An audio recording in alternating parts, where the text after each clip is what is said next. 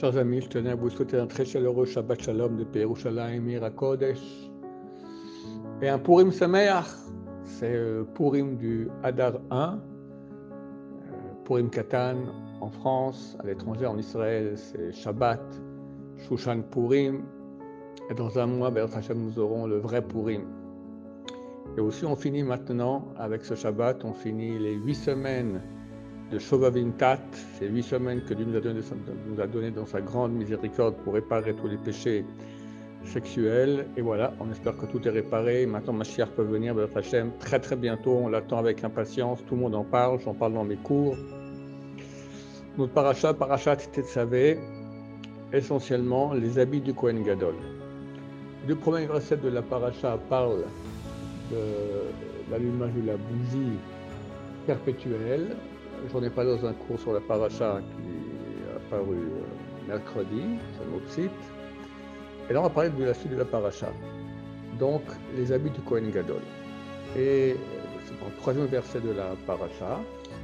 Nous dit la chose suivante. Dieu dit à Moshe,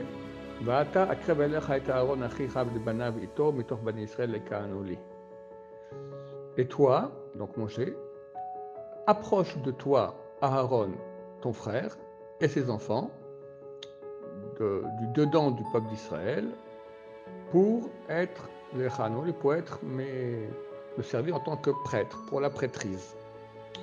Ce qui est curieux dans ce verset, pourquoi c'est marqué au début, Vata ta crève Et à toi, toi, rapproche vers toi Aaron et ses fils pour être Cohen.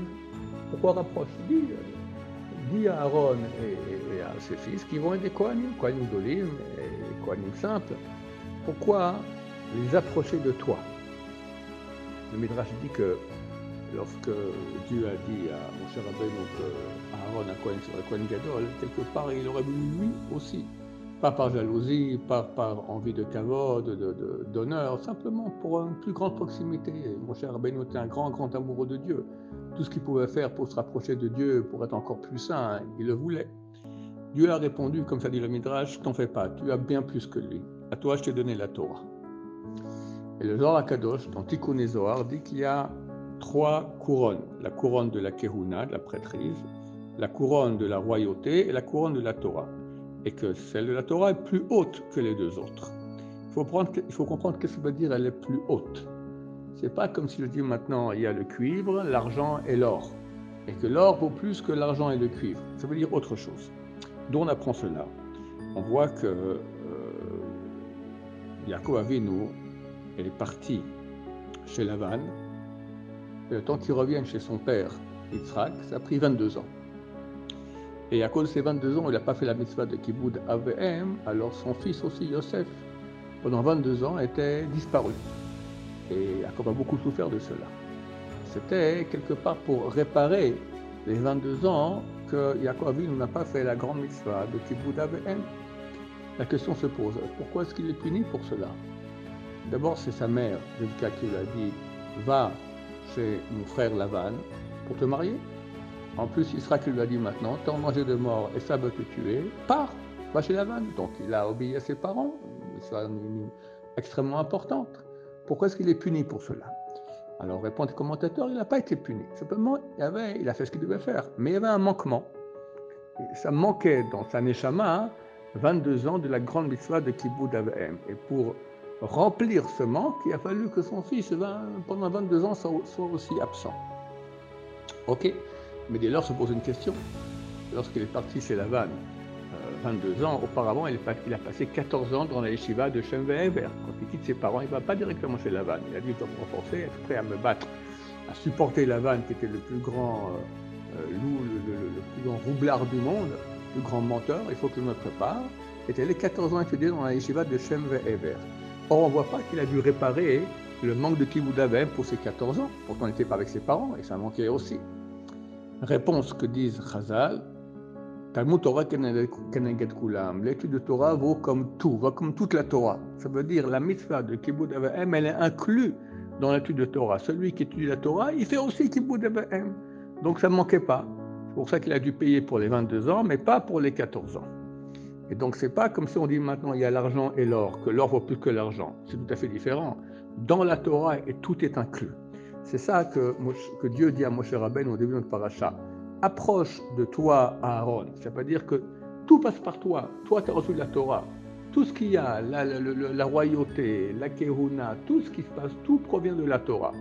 Donc, rapproche-lui de toi pour que par toi, par l'entremise de la Torah que tu as, tu puisses lui donner aussi maintenant la royauté de la kehuna, la couronne de la kehuna. Mais ça vient de ta Torah que tu as toi. Donc voilà, chers amis, on a reçu un cadeau tellement extraordinaire. Et on voit que même Moshe Rabbeinu avait soif de plus grand degré. Alors nous aussi, on doit avoir soif. c'est écrit dans Kohelet, Ohev Kesef Kesef. Celui qui aime l'argent ne sera jamais rassasié d'argent. On voit les gens, on les voit, ils ont des millions, ils veulent encore plus, encore plus, encore plus. Le Midrash Vaikra Rabba dit, à propos de ce verset, il dit Celui qui aime la Torah ne sera jamais rassasié de Torah. Mais comment le Midrash dit une chose pareille? Le verset parle de l'argent, pas de la Torah. En fait, les sages d'Israël viennent nous dire une chose super importante. Dieu a mis dans la nature de l'homme une notion d'addiction. Chaque chose qui est bonne, on peut s'addicter. Plus on en a, plus on en veut.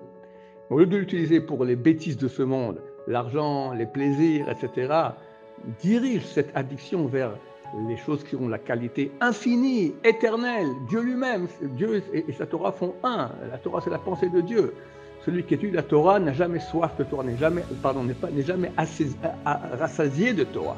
C'est, dans cette direction que nous devons mettre toute notre envie et toute notre, euh, toute notre direction. Il faut savoir qu'on attend tous Mashiach. Pourquoi? Quand Mashiach viendra, on étudier la Torah. C'est ça, c'est le grand but. Une Torah belle, profonde, extraordinaire. Mais c'est ça le but. C'est pas pour qu'on soit sur des hamacs et qu'on on va manger des bons repas et, boire du bon vin. Pas du tout. C'est pour étudier la Torah de Dieu extraordinaire. C'est pour ça qu'on attend Mashiach, qu'on attend pour très très bientôt. Alors il faut déjà commencer à se préparer et créer chez nous l'envie de la Torah, l'étude de Torah. Vous êtes tous un Shabbat Shalom, plein de bonheur, plein de Torah. C'est écrit que la Torah qu'on étudie Shabbat vaut 170 millions de fois plus que celle qu'on étudie en Chol. Et bien sûr, le Serara vient, il nous fait dormir, manger, etc. Il n'y a plus de temps pour la Torah. Alors un Shabbat plein de Torah, plein de bonheur, plein de sainteté, plein de présence divine dans vos maisons. Amen, va amen, Shabbat Shalom, umvurach.